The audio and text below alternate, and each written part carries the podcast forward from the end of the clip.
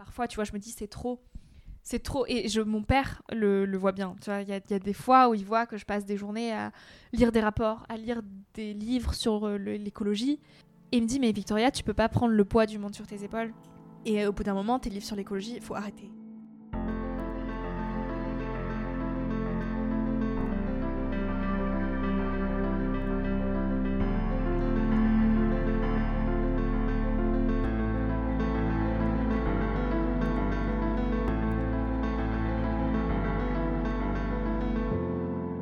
Et donc une fois qu'il y a eu ça, donc cette écologie intérieure que j'appelle, une fois qu'il y a eu ce travail intérieur de fait, bah, tu peux dégrossir à l'urgence climatique et te dire là, en fait, les gars, on avance à toute vitesse dans un mur.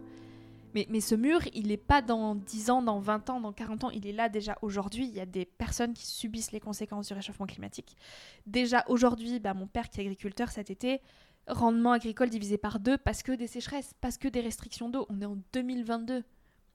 Vraiment. Et les rapports du GIEC, c'est pas juste des rapports qu'on lit et qu'on range dans le placard parce que ça fait peur. C'est des choses qu'il faut oser garder dans ses mains et mettre au quotidien dans nos vies, de se dire ok, là, euh, je vais faire mes courses demain. Comment je fais mes courses de sorte à ce que j'ai le moins d'impact possible? Donc accepter de manger moins carné, accepter d'arrêter le plastique, accepter de peut-être mettre un budget plus élevé dans son alimentation. Mais c'est quand même ce qu'on met dans notre corps. Donc au-delà de protéger l'environnement, c'est aussi se faire du bien à soi. En fait, ça te met aussi là dans une posture.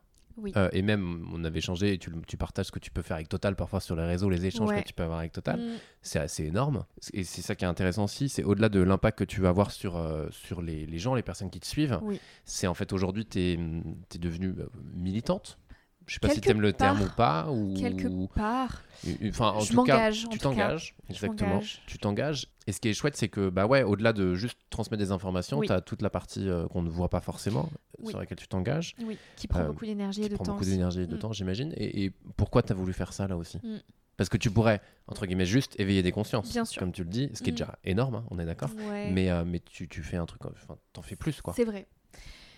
Parce qu'encore une fois, c'est en moi. Et je me vois pas faire autre chose. Et c'est une urgence qui est telle qu'aujourd'hui, j'essaie de le faire avec douceur et d'éveiller les consciences parce que je crois profondément que quand tu brusques les gens et quand tu leur dis quoi faire, ben, on n'a pas envie d'y aller. Mm. Et quand tu leur dis, encore une fois, il faut arrêter ci, il faut arrêter ça, et les, les culpabiliser, bah juste ils te disent, mais laisse-moi tranquille, t'es qui pour me donner des leçons, t'es qui pour me dire comment je dois vivre ma vie?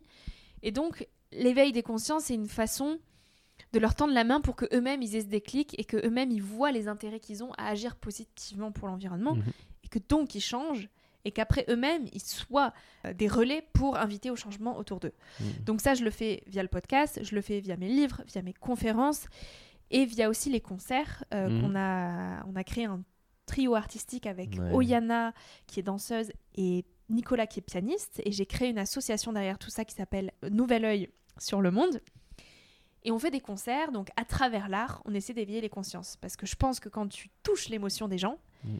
n'y a pas plus puissant. T'as beau faire lire n'importe quel rapport du GIEC et euh, montrer n'importe quel docu, en fait, quand tu touches le cœur des gens et que tu fais tomber une larme ou que tu. Tac, ah ouais, là, là, là t'as pincé quelque chose, waouh, c'est d'une telle puissance. Donc on essaie, par l'art, de faire des concerts et d'éveiller un maximum de conscience. Donc ça, c'est, voilà, comme tu disais, la partie vraiment éveil des consciences. Après, il y a un autre levier qui, pour moi, est indispensable aussi, c'est, t'as beau éveiller 1000 consciences, en fait, si t'as un Total Energy qui continue d'aller puiser euh, du pétrole euh, en Ouganda et en Tanzanie, alors que le rapport du GIEC est clair, aujourd'hui, il ne faut plus sortir une seule goutte de pétrole du sol si on veut espérer rester en dessous des 1,5 degrés. Donc c'est clair, c'est écrit noir sur blanc et c'est des scientifiques qui travaillent dans le monde entier pour sortir des rapports comme Mhm. ceux-là.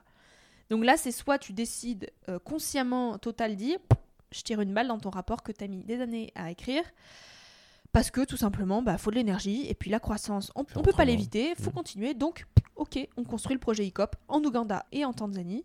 On va faire le plus gros oléoduc chauffé au monde de 2400 km. On va traverser le lac de Douce, Victoria, Albert, même s'il y a des milliers de populations qui dépendent de ce lac de Douce. Il y a aussi plein de réserves naturelles qui sont préservées, mais on est conscient, on va bousiller ses réserves naturelles en passant au milieu. Et puis on va aussi traverser des quarantaines de villages qui sont préservés et puis priver des populations entières d'eau, d'alimentation, de leur culture. On est conscient, mais les gars, il faut du pétrole parce que la croissance, c'est la vie. Et quand Total Energy t'envoie un mail parce qu'il y a un euh, post sur LinkedIn qui a fait trop le buzz, euh, plus de 2 millions de vues, et que du coup ça leur est revenu aux oreilles et qui me disent euh, Bonjour mademoiselle Guillaume, on aimerait vous rencontrer pour ouvrir le dialogue.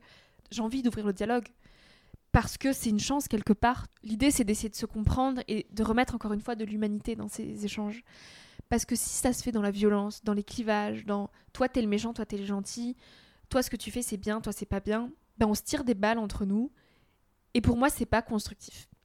Du moins pas sur le long terme. Et aujourd'hui, ce qu'il faut, c'est créer des choses qui soient viables sur le long terme et surtout qu'on prenne cette question-là à bras le corps, mais tous ensemble, parce qu'elle nous concerne tous. Donc c'est un vrai vrai taf en fait, tu vois, qui fait pas gagner d'argent pour le coup, mais ça reste du taf et une charge mentale de dingue.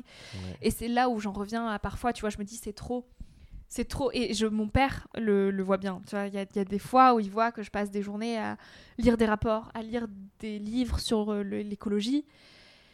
Et il me dit mais Victoria, tu peux pas prendre le poids du monde sur tes épaules.